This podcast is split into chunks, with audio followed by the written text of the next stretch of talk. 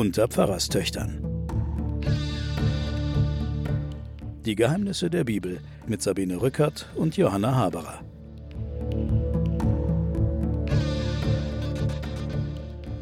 Willkommen zu den Geheimnissen der Bibel, sagen die Pfarrerstöchter, als da sind Johanna aus Erlangen und Sabine aus Hamburg. Und inzwischen dürfen wir euch ja bekannt sein. Deswegen machen wir gleich weiter, weil die Zeit drängt. Es liegt viel Stoff vor uns und viel super interessanter Stoff. und es geht los. Ich würde noch gerne nochmal erinnern oder nochmal sagen, um welche Gegend es sich handelt, in der unsere Davidsgeschichte jetzt spielt und wie es sein konnte, dass David langsam sowas wie einen politischen Einfluss gewann, beziehungsweise auch Saul sowas wie ein Reich gründen konnte und ein Königtum überhaupt sich etablieren konnte in der Zeit. Wir müssen wissen, dass wer diese Brücke besaß zwischen dem ägyptischen Großreich und den Großreichen, die in Babylonien oder im Damaskus und ähnlichen angesiedelt waren, wer diese Brücke besaß, der besaß den Handel. Der hatte die Macht über den Handel. Deswegen haben sich die Großmächte auch immer sehr stark gestritten über die Frage, wer darf denn da wohnen. Deswegen haben die Ägypter auch sehr gerne die Philister dort angesiedelt, die sie als Handelspartner und berechenbare Handelspartner erfahren haben. Die waren zivilisiert, die hatten Waffen, die hatten Schiffe und ähnliches und mit denen konnte man Verträge schließen. Mit wem man nicht Verträge schließen konnten, waren dieses Volk. Ja, unser Völkchen hier. Unsere Hebrews, ja. da. Die sind also Kleinviehnomaden, das sind Outlaws, das sind Eindringlinge, das sind entlaufene Sklaven, das sind die Jahwe-Verehrer. Das ist ein Völkchen, mit dem man gar nicht rechnen konnte. Jetzt aber verlor im 11. Jahrhundert vor Christus verlor die ägyptische Großmacht ihre Macht, weil sie mit innenpolitischen Problemen befasst war und die konnten nicht immer ihre Aufpasser da weiter haben. Und so bildete sich eine Art Vakuum. Und in diesem Vakuum etablierte sich dann dieses Hebräervolk, das sich dann in Stämmen zusammentat und dann schließlich auch so etwas wie eine staatliche Institution überhaupt gründen konnte. Das war aber mal, sagen wir mal, eine ganz kleine Sache. Also das darf man sich nicht als großes Königreich vorstellen, wie das uns jetzt in der Bibel vorgemacht wird. Ich will mal ganz kühl und kurz aus der Zusammenfassung des Versuchs einer historischen Skizze aus dem bibelwissenschaftlichen Lexikon vorlesen. Da heißt es dann, vor diesem Hintergrund lassen sich die folgenden historischen Erwägungen rund um David anstellen. Um 1000 vor Christus erscheint im südlichen Bergland Judas ein Bandenführer namens David. Er gründet ein lokales Stadtkönigtum, das in Hebron sein Zentrum und in der näheren Umgebung seine verwandtschaftliche Klientel besitzt. Davids Einfluss erstreckt sich zunächst im Süden bis an die Ausläufer des judäischen Gebirges und im Westen bis hin zur Schefela. Das ist die Grenze dann zum Nordreich. Da sein Königtum abseits der Haupthandelsrouten und Machtzentren des Tieflands liegt, besitzt es nur lokale Bedeutung und vermag die Philisterstädte in der Küstenregion kaum in Unruhe zu versetzen. Vielmehr ist eine friedliche Koexistenz anzunehmen, von der vornehmlich David, aber auch die Philister profitieren. Für eine Machterweiterung des davidischen Königtums kommt darum nur eine nördliche Ausdehnung in Frage, also hinauf Richtung Libanon und Syrien. Dazu verlagert David sein politisches Zentrum nach Jerusalem. Diese Maßnahme führt unmittelbar zu Konflikten mit dem nördlichen Nachbarn, dem benjaminitischen Königtum Sauls in Gibea und Gibeon. Möglicherweise verbirgt sich diese mutmaßliche politische Konstellation noch heute in den biblischen Erzählungen, und zwar insofern, als die Gegnerschaft zwischen Saul und David in eine Sukzession, also eine Nachfolgegeschichte, umgebogen wurde und aus dem Aggressor David ein vom Saul verfolgter gemacht worden ist. Jedenfalls scheint David das saulitische Königtum unter seinen Einfluss gebracht zu haben, ohne dass man deshalb schon von einem Doppelkönigtum sprechen könnte. Das ist die kühle mhm. historische Skizze, die möglicherweise mhm. dahinter liegt. Also ein Bandenführer übernimmt ein kleines Königtum. Man muss sich vorstellen, dass vielleicht insgesamt in diesem ganzen Landstrich zu dieser Zeit 55.000 Menschen wohnen. Mhm. Du, was mich auch interessiert, es ist ja offensichtlich eine Trennung zwischen dem Stamm Juda im Süden und den anderen elf Stämmen im Norden. Juda und Benjamin im Süden? Ach, Benjamin ist auch im Süden. Ja.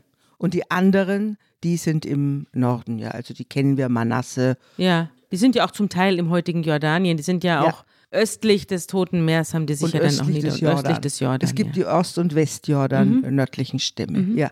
Aber die werden alle nicht mehr genannt, weil es Nee. sich schon mal um so eine Vereinigung ist schon handelt. Israel, ne? Ja, wir haben jetzt Israel und Juda. So können wir vielleicht die beiden unterscheiden. Der südliche Teil ist Juda und der nördliche Teil ist Israel. Und Saul kommt eben aus diesem nördlichen Teil. Ja. Und man kann auch damit rechnen, dass eben die Frage, wie die Tendenz der Geschichte läuft, dass diese ganzen Heldentaten rund um David und der David wollte doch vom Saul nichts und so, möglicherweise auch erzählt worden sind, um die Flüchtlinge aus dem Norden, denn das Nordreich fiel ja schon 722 durch die Assyrer.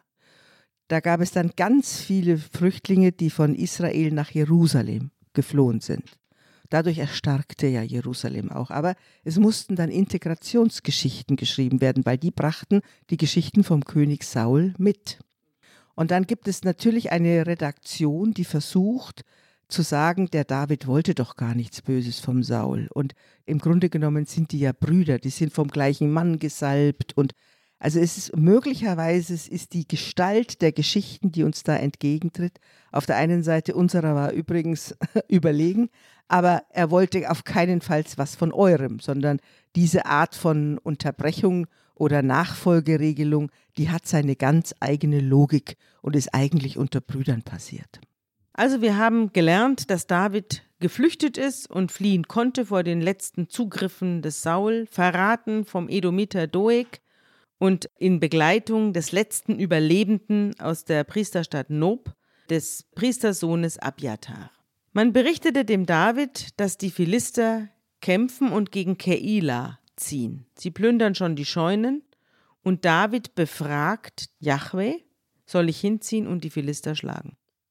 Und der Herr antwortet David, geh und schlag die Philister und rette Keila. Und dann zieht David hinunter. Er hat jetzt, weil die Priester tot sind, eine eigene priesterliche Handlung. Ja, er hat einen Priestersohn bei sich, der Genau. für ihn jetzt hier weissagt. Ja, der Saul hat keinen mehr, Mhm. aber er hat einen. Er hat einen, ja. Das wird es auch gleich noch eine Rolle spielen. Die Männer Davids sagen, schau, wir müssen schon hier in Juda Angst haben. Um wie viel mehr dann erst, wenn wir nach Keila gehen und den Truppen der Philister entgegenziehen sollen. Und der David rennt daraufhin nochmal zum Herrn und fragt ihn, was er machen soll. Und Jahwe gibt wieder zur Antwort, brich auf und zieh nach Keila hinab, denn ich werde die Philister in deine Hand geben. Daraufhin zog David mit seinen Männern gegen Keila und kämpft gegen die Philister. Und er treibt ihre Herden weg und bringt den Philistern eine schwere Niederlage bei und rettet die Einwohner von Keila.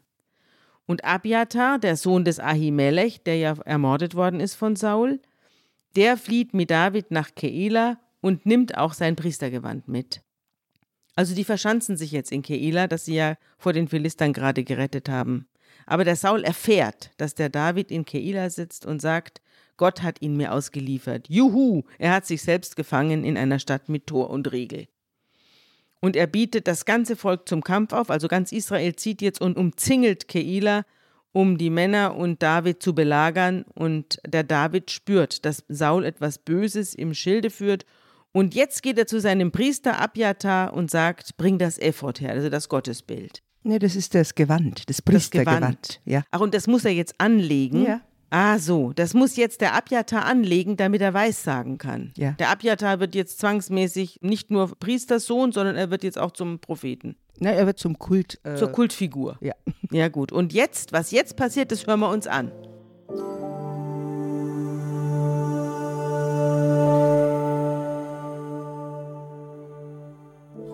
Und David sprach, Herr, Gott Israels, dein Knecht hat gehört, dass Saul danach trachtet, nach Keila zu ziehen, die Stadt zu verderben um meinetwillen. Werden mich die Bürger von Keila ihm überantworten, und wird Saul herabkommen, wie dein Knecht gehört hat? Das verkünde, Herr, Gott Israels, deinem Knecht. Und der Herr sprach, er wird herabkommen.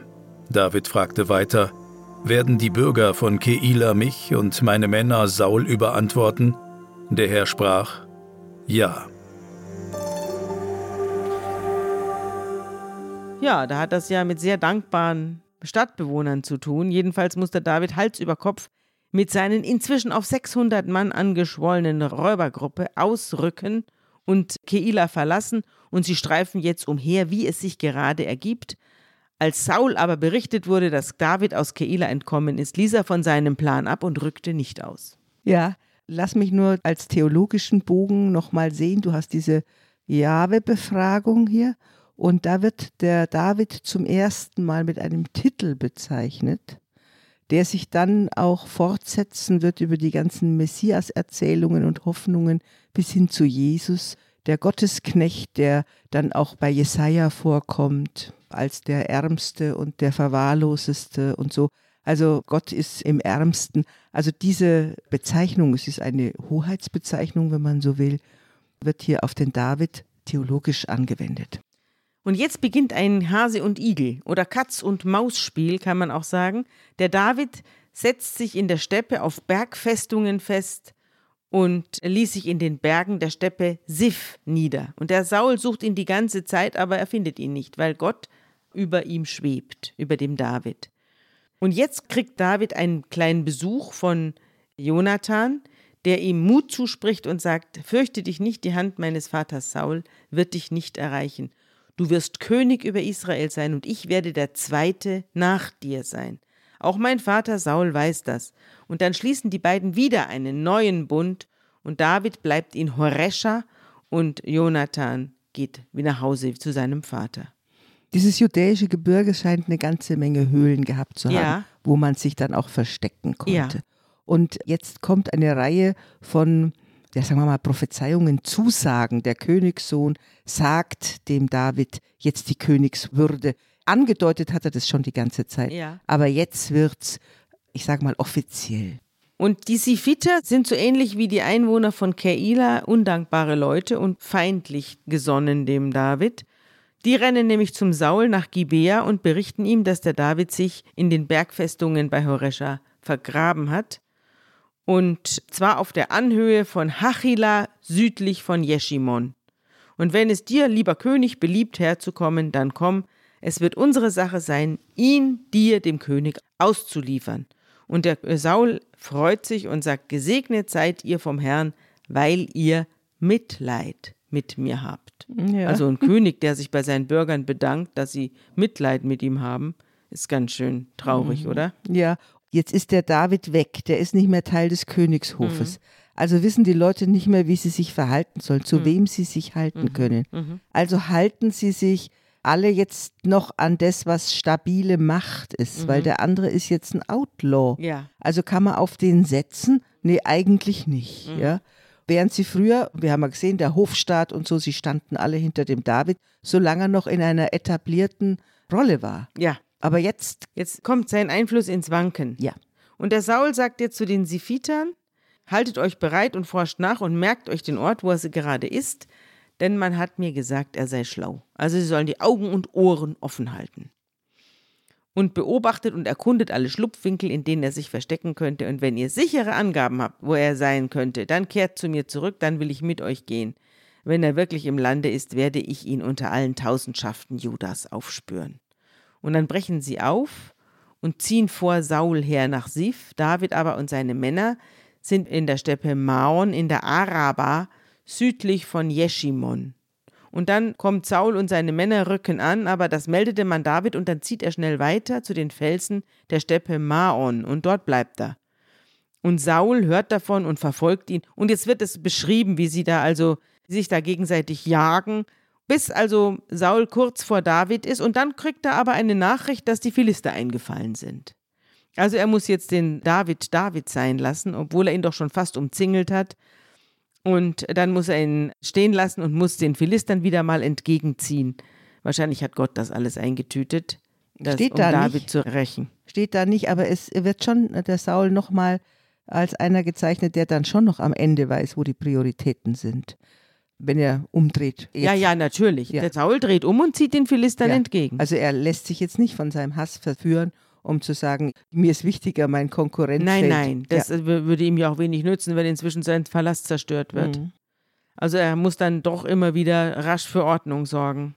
Aber der David zieht hinauf in die schwer zugänglichen Berge von En-Gedi. Das ist am Westufer des Toten Meers. Eine wunderschöne Oase. Ja, eine wunderschöne Gegend. Mhm. Sind da auch nicht die Rollen von Qumran gefunden worden in der Nähe? Nee, die sind etwas nördlicher gefunden Mhm. worden. Aber En-Gedi, das musst du dir vorstellen, das ist so eine Art kleiner Weiher. Da kommt von sehr oben kommt ein Bach runtergefallen und es ist eine richtige Oase. Mhm. Da kann man heute noch hinwandern und das angucken. Das ist dann etwas oberhalb des Toten Meers und ja, eine liebliche Stelle einfach. Saul ist irgendwann mit den Philistern fertig geworden und dreht wieder um und widmet sich jetzt wieder der Verfolgung des David. Er nimmt 3000 Mann mit aus Israel und zieht hinauf zum Steinbockfelsen, um den David aufzustöbern. Auf seinem Weg kommt er zu einigen Schafhürden und dort ist eine Höhle. Und Saul geht hinein, um seine Notdurft zu verrichten. David aber und die Männer, die er hat, sitzen hinten in der Höhle drin. Im Hebräischen heißt es die Füße bedecken. Also Notdurft zu verrichten wird da ein bisschen so verklausuliert. Mhm. Die Männer sitzen hinten in der Höhle drin und da sagen die Männer zu David, das ist der Tag, von dem der Herr gesagt hat, siehe her, ich gebe deinen Feind in deine Gewalt. Da steht der David auf und schneidet, während der Saul seine Notdurf verrichtet, einen Zipfel vom Mantel des Saul ab. Den hat er offenbar abgelegt und irgendwo hingeworfen. Und hinterher schlägt den David auch noch das Gewissen, weil er einen Zipfel vom Mantel des Saul abgeschnitten hat. Und er sagt zu seinen Leuten, der Herr bewahre mich davor, meinem Gebieter, dem Gesalbten des Herrn, sowas anzutun und Hand an ihn zu legen. Und er fährt die Leute an, die er dabei hat, dass sie sich auf keinen Fall an dem Saul vergreifen. Und als Saul diese Höhle verlassen hat und seinen Weg fortsetzt, steht auch David aus und verlässt die Höhle und ruft dem Saul nach, Mein Herr und König. Und als der Saul sich umdreht, verneigt sich David bis zur Erde und wirft sich vor Saul nieder und sagt folgendes.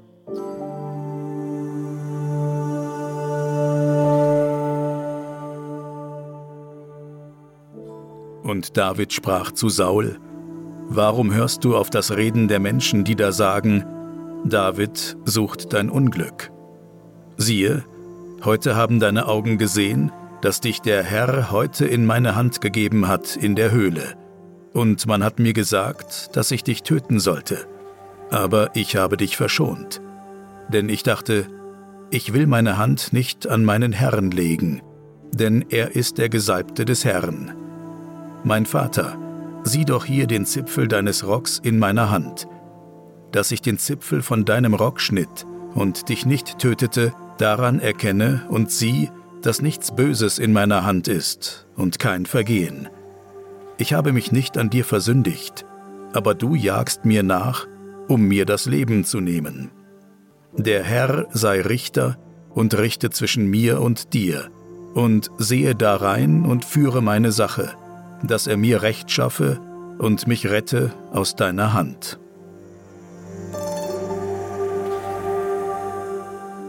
Ein Motiv erkennen wir hier wieder. Weißt du noch, wie der Saul sein Königtum verloren hat, als ihm der Samuel sagt, ab heute ist der Geist Gottes nicht mehr bei dir und er wirft sich dem Samuel nach. Der Samuel dreht sich um und er reißt ihm einen Zipfel seines Gewands ab. Ab, ja. Ja, da wiederholt sich das Motiv nur anders, Mhm. sodass der David den Zipfel des Gewandes ihm jetzt präsentiert und sagt, ich hätte dich jetzt doch Ja. töten können. Er spricht ihn aber immer noch als den Gesalbten an ja. und weiß im Grunde genommen, ahnt Mein vielleicht, Herr und König. ja, mein Herr und König und, Vater. sagt er auch zu ihm. er sagt Vater zu ihm, ja. Mhm.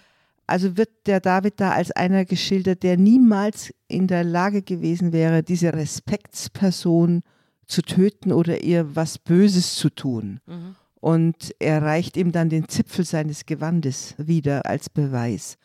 Eine ganz, finde ich, berührende Szene Mhm. zwischen diesen beiden Männern, wo man merkt, wie nah die sich sind. Mhm. Und auch die Ambivalenz, ja, dass er dann hinterher ein schlechtes Gewissen hat, weil er ihm sein Gewand Ja. äh, zerstört hat oder diesen Machtbeweis jetzt präsentieren will. Ja. Ich habe in der letzten oder vorletzten Folge ja schon ein bisschen was vorgelesen aus einem Artikel von Walter Jens über den König David. Und auch zu dieser kleinen Episode, die eben gerade geschildert worden ist, hat sich Walter Jens geäußert in seinem Artikel über König David aus dem Jahr 1993. Und er schreibt, man lese nach, was im ersten Buch Samuel Kapitel 24 geschrieben stehe. Und Saul begab sich in eine Höhle, um seine Notdurft zu verrichten, während David und seine Männer im Inneren der Höhle saßen. An dieser Stelle ist zu vermuten, wird ungeachtet der Gewichtigkeit des zur Entscheidung stehenden Falles unter den Geschworenen und im Publikum einer sachkundigen Schar von Predigern, Diakonen, Kantoren Heiterkeit entstanden sein – Notdurft verrichten. Das klingt denn allzu gespreizt und juristisch. Da nehme sich das lutherische Saul ging hinein, seine Füße zu decken, schon plastischer aus, zumal wenn man die Glosse hinzunähme. So züchtig ist die Heilige Schrift, dass sie Füße decken heißt, auf das heimliche Gemach zu gehen. Am allertrefflichsten freilich sei Luthers ursprüngliche Fassung, nach der Saul in die Höhle geht, um zu scheißen. Eine handschriftliche Version in roter Tinte, die dem Übersetzer späterhin freilich doch allzu kühn vorkam. also Luther hat zuerst Scheißen geschrieben, hat es dann durchgestrichen und hat geschrieben, ins heimliche Gemach zu gehen oder die Füße zu decken. Ja. Wobei ich glaube, im Hebräischen kommt es die Füße decken am nächsten. Ja. Aber tatsächlich ist das gemeint, ja. Ja, mhm. sehr lustig. Mhm. Wie menschlich es dann noch immer zugeht. Ja, der König auf dem Scheißhaus. Mhm. Ja. Mhm. Saul reagiert jetzt auch wieder interessant auf David, finde ich, denn er dreht sich um und sagt, ist das nicht deine Stimme, mein Sohn David? Und Saul beginnt laut zu weinen und sagt zu David, du bist gerechter als ich, denn du hast mir Gutes erwiesen, während ich böse an dir gehandelt habe. Und jetzt weiß ich, dass du König werden wirst und dass das Königtum in deiner Hand Bestand haben wird. Darum schwöre mir nun beim Herrn, dass du meine Nachkommen nicht ausrotten und meinen Namen nicht aus dem Hause meines Vaters austilgen wirst. Und David schwor es dem Saul. Und Saul geht jetzt nach Hause und David und seine Männer steigen in die unzugänglichen Berge hinauf. Also er kehrt nicht mehr mit David zurück in den Palast. Er bleibt Outlaw und irgendwie so ein ein wilder Fürst oder Mafia-King oder sonst was. Also es lässt sich nicht wieder ganz herstellen, trotz dieser Versöhnungssituation. Naja, die Versöhnung hier. wird ja dann auch bis zum Schluss nicht richtig vollzogen. Nee, es bleibt so in der Schwebe, ne? Es bleibt in der Schwebe. Aber du hast jetzt hier die Wiederholung dessen, was der Jonathan ihm zugesagt hat. Mhm. Der Königssohn sagt dem David, du wirst mhm. ein Geschlecht aufbauen. Jetzt sagt es der Saul selber. Ja. Das heißt, ist im Grunde genommen die gleiche Form von Zusage, Prophezeiung oder wie auch immer, bitte schone meine Nachkommen. Mhm. Ist es denn so? Hat denn der David dann die Nachkommen des Saul geschont? Wissen wir Nein, das? Er hat sie nicht geschont. Ja. Er hat aber keinen selber umgebracht. Lass mhm. es mich mal so sagen. Na gut, also. Mhm. Aber wir werden darauf kommen. Ja. Aber er hat das Wort jetzt im engen Sinn gehalten, mhm. aber nicht im weiteren. Mhm. Na, das hat er ja auch gerne so gehalten. Mhm. Jetzt kommt ein besonders hübsches Kapitel, das ich besonders gerne mag. Das ist das Kapitel von David und Abigail. Der Samuel, der alte Prophet, stirbt und ganz Israel versammelt sich und hält für ihn die Totenklage. Und man begräbt ihn in seinem Haus in Rama. David war offenbar dabei, danach zieht er in die Steppe Paran hinab. Also man meint ja immer, das sind riesige Gegenden, weil jeder Baum hat da einen eigenen Namen aber das sind alles ganz kleine Entfernungen. Ne? Man, man kann es nicht fassen, was da für eine Namendichte ist in diesem Winzgebietchen da. Deswegen macht es auch keinen Sinn, wenn wir hier im Sprechen erklären, wo das mhm. immer liegt. Ja? ja. Aber es sind, glaube ich, so 200 Kilometer im Quadrat, die wir ja. die ganze Zeit abgehen. Abwandern. Und wir kommen jetzt als nächster Schauort ist eher so Richtung Meer runter, mhm. in die Gegend des Karmel. Mhm. Das ist die Anpflanzung Gottes. Da kann man davon ausgehen, dass da richtig oft geregnet hat, so am mhm. Fuße des Gebirges und äh, wo man dann eben ganz großes Weideland hatte mhm. und große, große Schafsherden ziehen konnte. Genau, und da wohnte auch ein Mann, der hat, war sehr reich und hatte 3000 Schafe und 1000 Ziegen und der war gerade dabei, am Fuße des Karmel seine Schafe zu scheren. Der Mann hieß Nabal und er hatte eine sehr gut aussehende Frau namens Abigail. Diese Frau war klug und von schöner Gestalt, der Mann aber roh und bösartig. Ja, das heißt auch Narrtölpel, Nabal. Nabal heißt Tölpel. Mhm. Mhm. Dummkopf. Ein Kalebiter. was auch immer das heißen mag. David hört in der Steppe, dass Nabal dabei ist, seine Schafe zu scheren, und jetzt schickt er zehn junge Männer hin und sagt zu ihnen, geht mal dahin zu dem Nabal und sagt ihm einen Friedensgruß und sagt ihm, Friede sei mit dir, ich habe soeben gehört, dass du bei der Schafschuhe bist, nun sind deine Hirten mit ihren Schafen bei uns gewesen und wir haben ihnen nichts zuleide getan. und sie haben nichts vermisst, solange sie in Karmel waren. Frag deine jungen Leute, sie werden dies dir bestätigen. Mögen also meine jungen Männer dein Wohlgefallen finden. Wir sind ja an einem Festtag gekommen. Darum gib ihnen und deinem lieben Sohn David, was du gerade zur Hand hast. Also er will was haben. Er will Geld haben oder Unterstützung oder Nein, nein, Lebensmittel. Er sagt folgendes: Deine Hirten sind jetzt alle zurückgekommen. Soziologisch können wir uns das so vorstellen, dass es in dieser Zeit, auch in dieser Gegend, dann zu großen Farmen gekommen ist. Die haben die kleinen Farmer alle aufgekauft. 4000 Tiere hier. Ja, also Wenig das heißt, ist es nicht. das ist ein richtig reicher Mann, der hat auch vorher dann alle möglichen Kleinbauern dann Mhm. eingesammelt und zu Leibeigenen gemacht oder zu Hirten gemacht. Und dann haben die diese große Menge von Kleintieren beziehungsweise Schafen, haben die dann draußen in der Steppe mhm. behütet, wie wir das vom David auch schon gesehen haben. Und dann kommen jetzt die Männer des Davids und sagen, wir haben ja deine Hirten beschützt. Wir haben dafür gesorgt, dass du jetzt die volle Anzahl deiner Schafe wiederbekommst. Wir haben dafür gesorgt, dass die Bären nicht kommen, dass es niemand klaut und so. Dass wir selber auch nichts nehmen, dafür haben wir auch gesorgt. Auch, dass das, das, das sind diese Mafia. ja, genau. Das sind diese Leute, die in Gaststätten und bei Friseuren Genau. eindringen und sagen, ah, hier ist ja gar nichts kaputt. Das ist unser Verdienst. Jetzt zahl mal schön. Ja, und genau so- das machen genau die das hier macht auch. Genau. Ja. Und der und Sehr der, höflich aber. Man muss sich das Sehr vorstellen. höflich, das sagt er ihnen ja auch immer. Immer schön höflich bleiben. großes Fest, Schafschur, Mhm. ist natürlich das Ende einer Weidezeit. Und die Schafe werden ins Wasser Herbst, getrieben. ja. Mhm. Da werden dann die Wolle sauber gemacht an den lebendigen Tieren. Und dann werden die geschoren. Mhm. Und dann gibt es großes Festmahl am Abend. Und der Nabal antwortet auf die Angebote der Knechte, ihnen jetzt was zukommen zu lassen für ihre Verdienste. Sagt er, hä? David, Sohn Isais, nie gehört. Dann sagt er noch dazu, heute gibt's viele Knechte, die ihren Herrn davon gelaufen sind. Soll ich mein Brot und mein Wasser und was ich für meine Schafscherer geschlachtet habe, jetzt nehmen und Männern geben, von denen ich nicht mal weiß, woher sie kommen? Ja. Völlig richtig. Der Tölpel hat recht. Aber es ist nicht ganz klar, ob Nabal weiß, wer der David ist oder nicht, weil er sagt, es gibt viele Knechte, die ihren Herrn davongelaufen sind.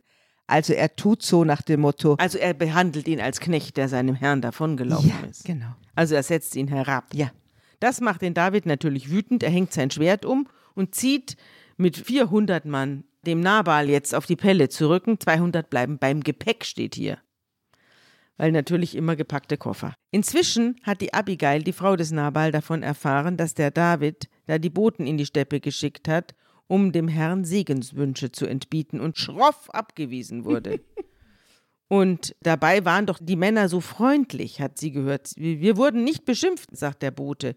Und wir haben auch nie etwas vermisst in der ganzen Zeit, wie wir mit ihnen umhergezogen sind. Und sie haben bei Tag und Nacht eine Mauer um uns gebildet, Klammer auf, warum auch immer, Klammer zu.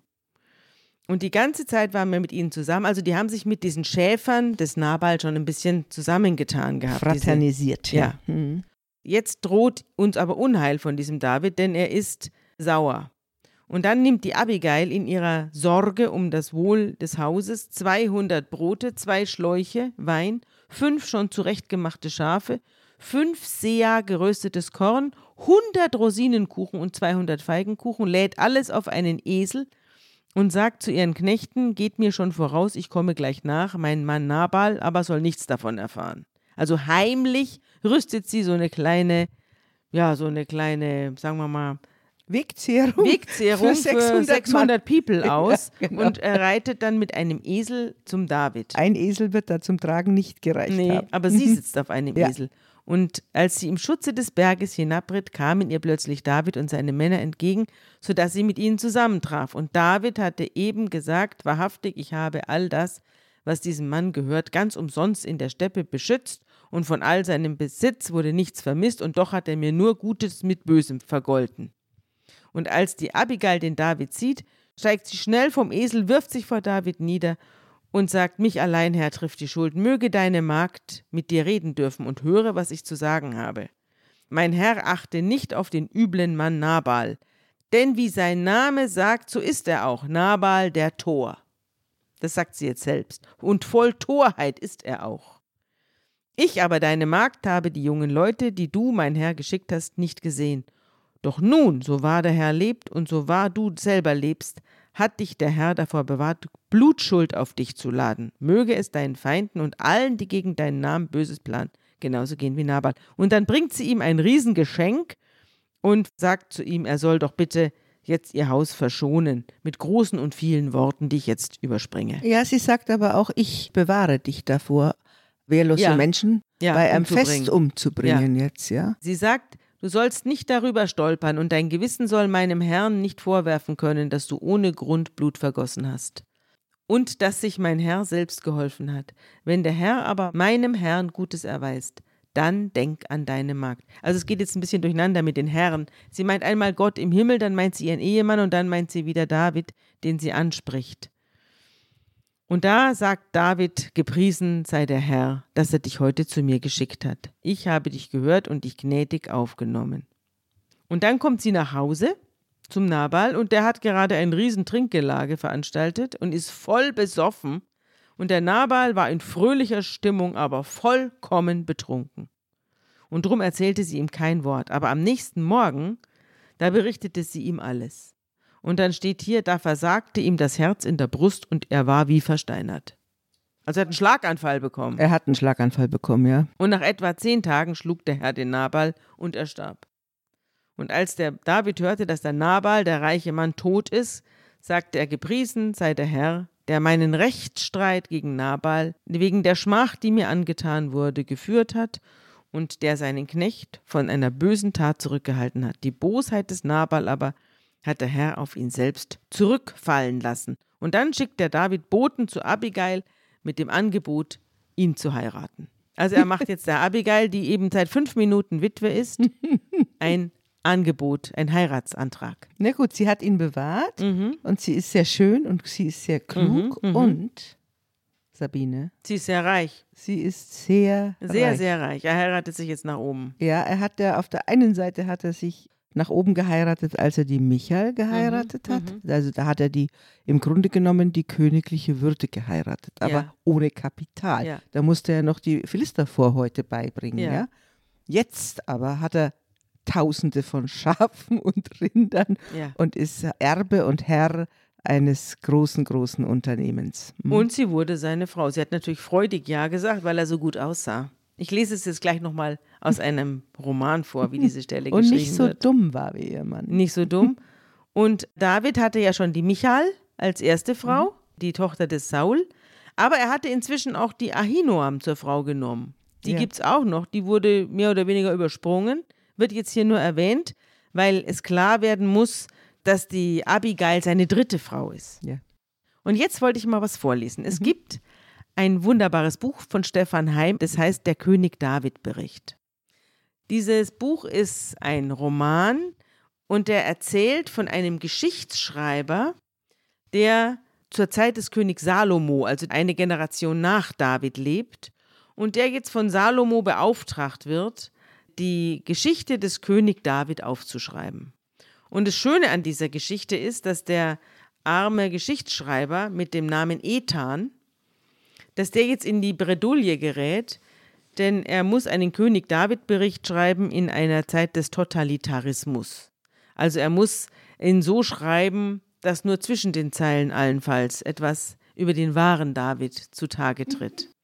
Davon handelt es. Also Stefan Heim ist selbst Jude und hat in der DDR gelebt. Und beides durchdringt diesen Roman und er schildert die Nöte eines Historikers, der in totalitären Zeiten, in einem autoritären Regime die Wahrheit sagen will und nicht sagen darf.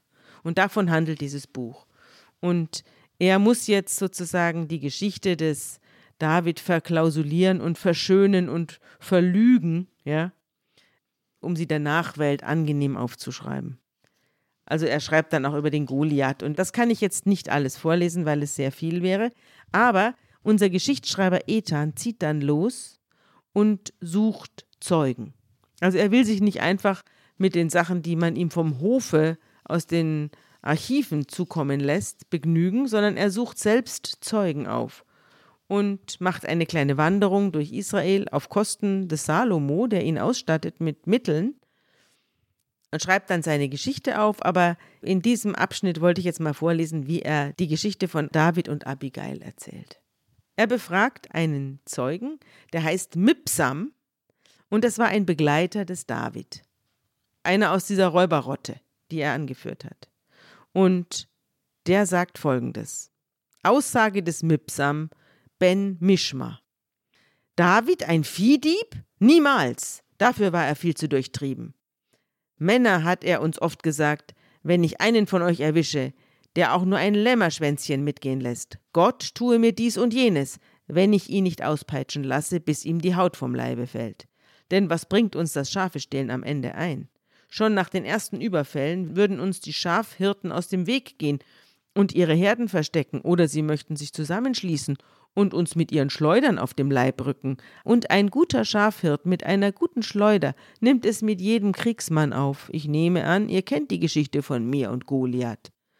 Oder sie könnten auch eine Nachricht senden an den König Saul, und der König würde ein paar tausend von seinen Heerscharen gegen uns schicken, und was dann? Nein, Männer, hat David oft zu uns gesagt, das ist nicht der Weg, sich durchzuschlagen in der Wildnis. Aber der gute Herr Jahwe erschien mir im Traum und sprach: David, so du dem Gesetz folgst, welches ich deinen Vorvätern gegeben habe, will ich dir den richtigen Weg weisen, auf dass es dir und den Deinen wohl ergehe. Und dieser Weg heißt der Weg der freundlichen Überredung. Stehlt nicht von den Schäfern und greift sie auch nicht an, schließt Freundschaft mit ihnen und schützt sie gegen Räuber und Nomaden und gegen solche, die das Vieh entführen.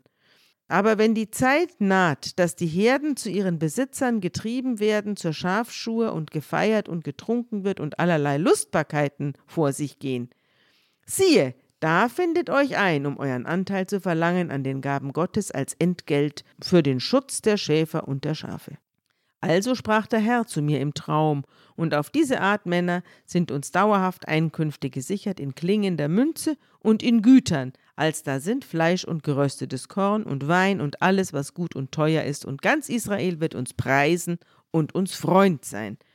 Wenn aber ein Besitzer sich weigert und spricht, wieso, ich kenne euch nicht und habe euch nicht gebeten, mein Eigentum zu beschützen, dann werden wir sagen, hör zu, du Sohn Belials, Gott tue dir dies und das, wenn David Ben Jesse von den Deinigen einen übrig lässt, der noch an die Wand pisst. Das ist immer die Beschreibung für Mann, der genau. an die genau. Wand pisst. Wunderbar. Mipsam fuhr fort wie folgt.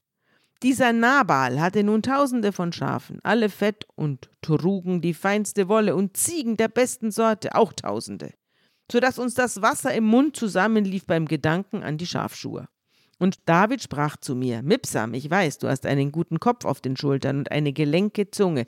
Also such dir neun Burschen aus, allesamt von mächtigem Aussehen, so wie du, und reite zu Nabal und wünsche ihm Frieden und so fort und bleibe höflich und erinnere ihn, dass er im Wohlstand lebt, während wir im Sattel sind, in der Wildnis und schützen, was sein ist, und dass wir auf einen guten Tag gekommen sind und erwarten, Gnade vor seinen Augen zu finden, und er möchte dir bitte geben, was er zur Hand hat für einen Freund. Für seinen Freund David. Nabal aber war dick von Gestalt, der Wanst hing ihm bis zu den Knien, und unterm Kinn war eine fette Wamme, und er ergrimmte im Zorn und krächzte, wer ist dieser David? Es werden jetzt der Knechte viel, die sich von ihren Herren reißen. Soll ich darum mein Brot, mein Wein und mein Fleisch nehmen, das ich für meine Scherer geschlachtet habe, und meinen guten, harten Scheckel für all das, Leuten geben, die ich nicht kenne und nicht weiß, wo sie her sind? Und ich fürchtete, dass den Nabal der Schlag treffen würde, denn er verfärbte sich schon purpurn wie eine Pflaume. Aber ich erinnerte mich, dass David gesagt hatte, immer höflich bleiben, Mipsam. Und so sprach ich ruhig zu Nabal, reg dich nicht auf, du Ausbund an Edelmut, du wirst von uns hören und auch vom Sohn des Jesse, also des Isai.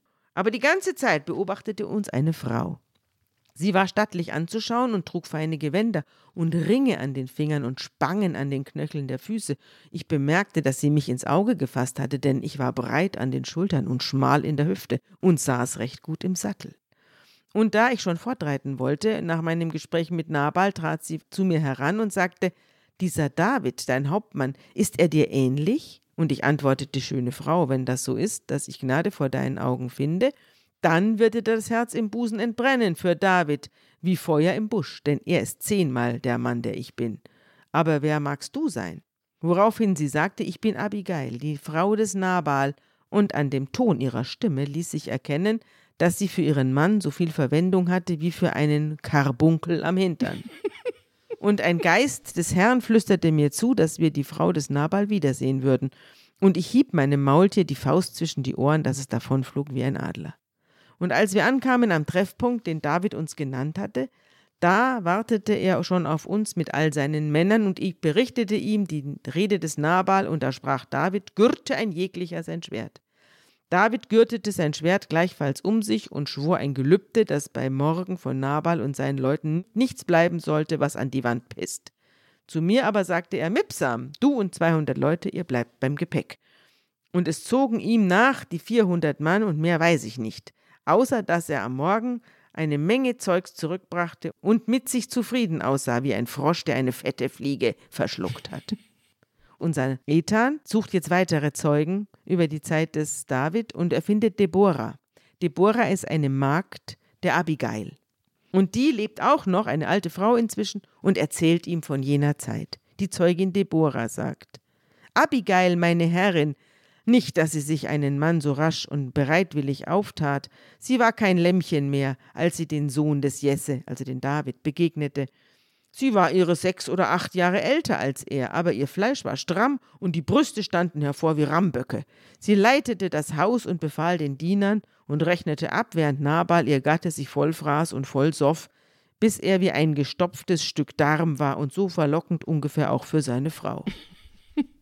Als nun Abigail, meine Herrin, die Jünglinge sah, die David zu Nabal geschickt hatte, ihrem Gatten, und als sie hörte, wie Nabal sie beschimpfte, da sagte sie zu mir, Deborah, meine Liebe, wenn dieser David ähnlich ist wie seine Jünglinge, können wir uns auf was gefasst machen. Nimm daher diese Scherbe und stelle mir zusammen, was ich darauf aufgezählt habe, und lass die Sachen auf Esel laden und beeile dich und gehe voraus mit den Treibern. Siehe, ich werde nachkommen, sprich aber nicht darüber mit Nabal, meinem Gatten, fügte sie hinzu, als sie uns dann einholte auf ihrem Reitesel, da hatte sie sich die Augen bemalt und die Wangen gerötet und die Lippen waren wie das Fleisch eines Granatapfels, und sie duftete wie ein ganzer Blumengarten. Und als wir da hinabzogen in den Schatten des Berges, erhob sich ein großer Lärm, und David und seine Männer kamen auf uns zu, und Abigail, meine Herrin, ritt uns voraus ihnen entgegen. Da war er, aufrecht im Sattel, rotes Haar über gebräumtem Gesicht, und in seinen Augen leuchtete es. Abigail aber, meine Herrin, glitt vom Esel und fiel nieder vor David auf ihr Angesicht, und David fragte, Wer ist die Frau vor mir im Staub? Also hielt ich's für richtig, ihm Auskunft zu geben, und ich sagte, Mein Herr, sie ist meine Herrin, Abigail, die Frau des Nabal aus Maon, der seine Besitzungen im Karmel hat. Und David stieg herab und sprach, so dass es alle hörten, Tut mir leid, schöne Frau, aber ich habe alles beschützt, was Nabal auf der Weide hatte, und er vergilt mir Gutes mit Bösem. Aber Abigail, meine Herrin, erhob ihr Antlitz zu David, so dass ihm sichtbar wurde, dass ihre Brüste hervorstanden wie Ramböcke. Und sie sprach: Mir, Herr, mir laste die Missetat an, achte nicht des Nabal, ich bitte dich, er ist ein Dummkopf. Vielmehr blicke gnädig auf deine Magd, denn das Herz deiner Magd schlägt höher vor deinem Angesicht, weil mein Herr für die Sache Jahwes ficht und kein Übel ist an dir zu finden, gewesen über all die Tage. Und jetzt diese Segnungen, welche deine Magd dir gebracht hat, nämlich zweihundert Laib Brot, zwei Häute Wein und fünf gebratene Schafe und fünf Maß geröstetes Korn und einhundert Beutel Rosinen, zweihundert Beutel Feigen. Lass diese verteilen unter deine Jünglinge, und wenn Gott meinem Herrn wohlgetan haben wird, dann gedenke er seiner Magd. Und David verbeugte sich vor ihr, und die zwei wanderten ein Stück in die Wildnis hinein. Und als sie wiederkehrten, da trug meine Herrin den Kopf so, dass sie zehn Jahre jünger aussah. Also kehrte Abigail, meine Herrin, zurück zu Nabal, ihrem Gatten. Er war betrunken und lag in seinem Erbrochenen, da er die ganze Zeit gefeiert hatte, weshalb sie ihm nichts sagte bis zum Morgenlicht. Und als er stöhnend erwachte und stinkend wie ein Schweinestall und nicht wusste, wo sein Kopf sich befand und wo der Ellenbogen, da trat sie vor, frisch wie der Tau auf der Rose und sprach: Ach, du Fettsack, du Saufbold, du Gebirge von einer Impotenz, ich habe dein Leben gerettet, indem ich eilte, dem David entgegenzuziehen, und ihm von deinen Reichtümern Brot und Wein und gebratenes Fleisch, geröstetes Korn, Rosinen und Feigen zu bringen. Denn bestimmt hätte David um diese Zeit von den Deinigen keinen übrig gelassen, der an die Wand pisst. Nabal aber sprang auf, rascher wie ein Floh, hob die Hände und schrie zu Jahwe: Hast du gehört, Gott, was diese Teufelin, diese Hure Belials gesprochen hat? Sie ist mein Untergang. Sie wird mich zugrunde richten. Schafe, geröstetes Korn und Feigen mögen ihre Brüste welken.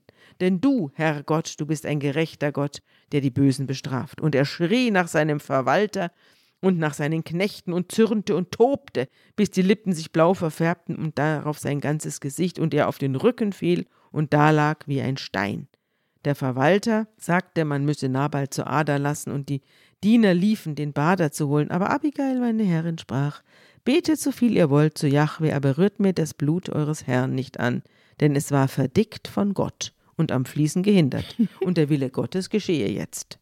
Zehn Tage lang beteten die Knechte und wartete der Bader und saß meine Herrin an der Seite des Nabal, ihres Gatten, der wie ein Stein dalag. Am zehnten Tag schlug der Herr den Nabal, dass er starb. Sie hatte eine große Seele, Herr, zehn Tage dazusitzen und zuzusehen, wie der eigene Mann stirbt, und Sorge zu tragen, dass er auch stirbt, zeugt wahrhaftig von Charakter. Nachdem sie ihn begraben hatte, sagte sie zu mir: Lass einen Esel satteln und reite zu David und richte ihm aus: Gelobt sei der Herr, der deine Schmach an Nabal gerecht hat. Denn der Herr hat die Bosheit Nabals vergolten an seinem eigenen Haupt. Und ich begegnete mehreren Jünglingen Davids unfern in der Wildnis, und sie brachten mich zum Sohn Jesses, und ich berichtete ihm, wie meine Herrin mir aufgetragen hatte, woraufhin David mich reichlich belohnte mit einer Spange aus Silber und zehn Spannen feinstem Linnen, drei Spannen breit und einige seiner Diener mit mir sandte, und da wir zu meiner Herrin in Karmel ankamen, sprachen sie zu ihr, David schickt uns, dass er dich zum Weibe nehme. Um die Lippen meiner Herrin aber war ein Lächeln wie nach einem Siege, und sie beugte sich rasch mit ihrem Angesicht zur Erde und sagte, siehe, hier ist eure Magd, dass sie diene den Knechten meines Herrn und ihre Füße wasche. Dann erhob sie sich und eilte und ritt mit ihrem Esel und uns fünf Kammerfrauen im Gefolge, den Boten des Davids nach, und dann wurde sie seine Frau. Ist das nicht süß? Ja, ganz schön beschrieben, dass die Abigail es war, die den David erwählt hat und nicht umgekehrt. Ja. Aber nochmal zu dieser Konstellation dieses Buches. Das ist ja nicht umsonst. Wir lesen jetzt hier die Davidsgeschichten. Wenn wir zeitgleiche Geschichten von ägyptischen Pharaonen um 1000 oder von Königen anderer Völker gelesen hätten. Diese Davidserzählung unterscheidet sich grundsätzlich dadurch, dass sie einfach durchschimmern lässt. Es ist ein Schalk, es ist ein bisweilen auch Mörder, er ist gewissenlos, er ist ein Rumtreiber. Das kommt ja immer irgendwie unter diesem Text, kommt es ja in irgendeiner Weise immer vor. Ja, es ist aber wie bei den anderen Gotteslieblingen auch. Ja, das ist das Besondere hier und das ist bei David besonders ausgeprägt, dass aber die Chronik auch dem folgt. Also ein König lässt tatsächlich seine eigene Chronik aufschreiben oder der Salomo, das ist ja der Sohn des David, lässt eine Chronik aufschreiben und diese Chroniken gab es ja und es sind ja Teile dieser Texte. Ja. Und wir erahnen hinter diesen Texten, dass tatsächlich Chronisten da saßen, die eigentlich hätten Propaganda treiben sollen, aber in einer Tradition, Ja. in einer jüdischen Tradition des Geschichtenerzählens waren, wo das nicht üblich war. Ja. Man hat geschrieben, dass das ein ambivalenter Mensch ist, dass das einer mit einer hellen und mit einer dunklen Seite Ja. ist. Man konnte keine platte Propaganda treiben auf der Ebene dieser Tradition. Ja, sie waren zu schlau auch. Aber darum geht es ja auch in diesem Buch von Stefan Heim, dass sie eben nicht freischreiben können, sondern dass sie natürlich an die Vorgaben gebunden sind. Er sagt dann an irgendeiner Stelle auch über den David, sagt der Ethan, ja, in diesem Roman hier, der König David-Bericht, sagt er über David, es obliegt mir nicht zu werten. Ich sammle, ich ordne, ich teile ein, ein bescheidener Diener im Hause des Wissens. Ich deute und versuche die Gestalt der Dinge darzulegen und ihren Lauf zu verzeichnen. Doch das Wort hat sein eigenes Leben. Das ist das, was er meint. Das Wort hat sein eigenes Leben. Es lässt sich nicht greifen, halten, zügeln. Es ist doppeldeutig, es verbirgt und enthüllt beides. Und hinter jeder Zeile lauert Gefahr. Herr unser Gott, warum hast du mich auserwählt unter deinen Söhnen, dass ich den toten König auferwecken muss aus seinem Grabe? Und je mehr ich erfahre über ihn, desto mehr verwächst er mit mir. Wie eine Beule am Leib ist er mir, ein böses Geschwür. Ich möchte ihn ausbrennen und kann es doch nicht. Sehr schön. Die Macht des Wortes. Hm? Jetzt kommen wir zum Ende dieses Kapitels unter der heutigen Folge. Eine letzte kleine Geschichte noch. Es geht wieder darum, dass David Sauls Leben schont Saul liegt mit 3000 Mann ausgesuchten Kriegern aus Israel auf dem Weg und wieder auf dem Kriegspfad, den David zu suchen. Und er schlägt sein Lager auf der Anhöhe von Hachila auf. David bleibt in der Wüste und als er sieht, dass Saul ihn verfolgt, da schickt er Kundschafter aus und lässt auskundschaften, wo sich der Saul aufhält. Und bricht dann auf und schleicht sich, also wie bei Winnetou, muss man sich das vorstellen, nachts in das Lager des Saul, wo der sich da mit seinem Heerführer Abner, also seinem Cousin, zur Ruhe gelegt hat und der Saul schlief mitten im Lager, während seine Leute rings um ihn lagen. Und da wendet sich David an den Hethiter Ahimelech und an Abishai, den Sohn des Sowieso und den Bruder des Sowieso und sagt, wer geht mit mir ins Lager hinunter? Und der Abishai sagt, ich gehe mit. Und die beiden schleichen sich dann in der Nacht durch die Leute, durch die schlafenden Leute des Saul und finden Saul mitten im Lager schlafend. Und der Speer steckt neben seinem Kopf in der Erde. Und neben ihm schläft der Abner und die Leute und die Wachen. Und da sagt der Abishai zu David, heute hat Gott deinen Feind in deine Hand gegeben, aber der David schont den Saul wieder und erhebt nicht die Hand gegen den Gesalbten, und er nimmt aber den Speer und den Wasserkrug, der neben dem Kopf des Saul steht, mit und verschwindet und schleicht sich davon, und niemand sah und bemerkte etwas, und keiner wachte auf. Denn der Herr hatte sie alle in einen sehr tiefen Schlaf fallen lassen. Und dann geht der David auf die andere Seite des Berges hinüber, und dann wird es eine, quasi eine Wiederholung von der Zipfelgeschichte, denn er gibt sich wieder dem Saul als Lebensretter zu erkennen. Aber vorher sagt er zu dem Abner, zu dem Cousin des Saul, ja. bist du nicht ein Mann, dem keiner in Israel gleicht? Warum hast du deinen Herrn, den König, nicht bewacht? Also er greift die Leibwache an äh, mit Worten und sagt, es ist nämlich einer aus dem Volk ins Lager eingedrungen, um den König, deinen Herrn, umzubringen. Und dann zeigt er ihm eben, dass er ihn geschont hat und fragt, warum verfolgst du deinen Knecht? Was habe ich dir getan? Das ist eine Wiederholung dieser Geschichte, die sich in der Höhle zugetragen hat. Das ist so eine Berater gegen Berater Geschichte. Also die einen Berater sagen, du kannst ihn jetzt töten. Mhm. Und dann greift aber die Berater des Saul an. Mhm. Also er greift ihn nicht direkt an, mhm. sondern er greift seine Wachleute an. Ja. ja. Auch hier schont er den, indem er ihn nicht konfrontiert direkt. Ja. Und wieder entschuldigt sich der Saul bei ihm und wieder sagt er, komm zurück, mein Sohn David. Ich werde dir nichts zuleide tun, weil dir heute mein Leben kostbar war. Aber er kommt nicht mit zurück. Das Verhältnis ist letztlich unrettbar.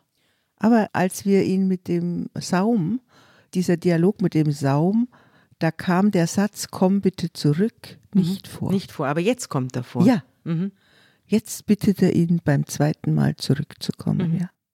Aber der David traut ihm nicht mehr. Nein, der David mhm. traut ihm nicht mehr und das hat sich jetzt erledigt zwischen mhm. den beiden. Jo. Und damit sind wir heute am Ende unserer Folge angekommen. Das nächste Mal wird es ganz finster mhm. und dann wird es auch eine Entscheidung geben zwischen David und Saul. Ja, wie die aussieht, das wissen wir alle schon. Na, das wissen wir zwei, aber ich kann mir gut vorstellen, dass der eine oder andere Hörer es nicht weiß. Okay, gut. Also verrat's jetzt nicht. Hast du ein gutes Wort zum Schluss? Ja, auch wieder aus dem Psalm Davids und zwar der Psalm 63. Und der heißt, der wird überschrieben, ein Psalm Davids, als er in der Wüste Juda war.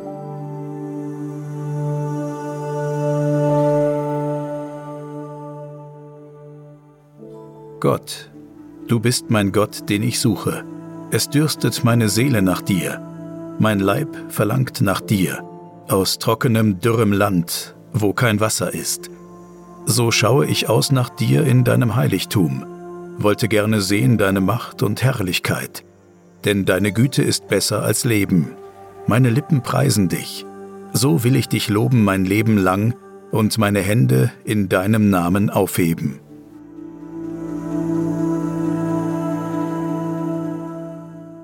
Hier wieder der David, der jetzt als Mafia-Boss geschildert wird, er endet immer in einem Psalm, in einem Lied, das darauf hinweist, dass er bei allem auch ein Künstler war. Dann wollen wir uns heute verabschieden von unserem Publikum und wir hoffen, in 14 Tagen seid ihr alle wieder dabei, wenn es weitergeht mit David und Saul und der Saul auch ein finsteres Ende nimmt. Tschüss. Tschüss.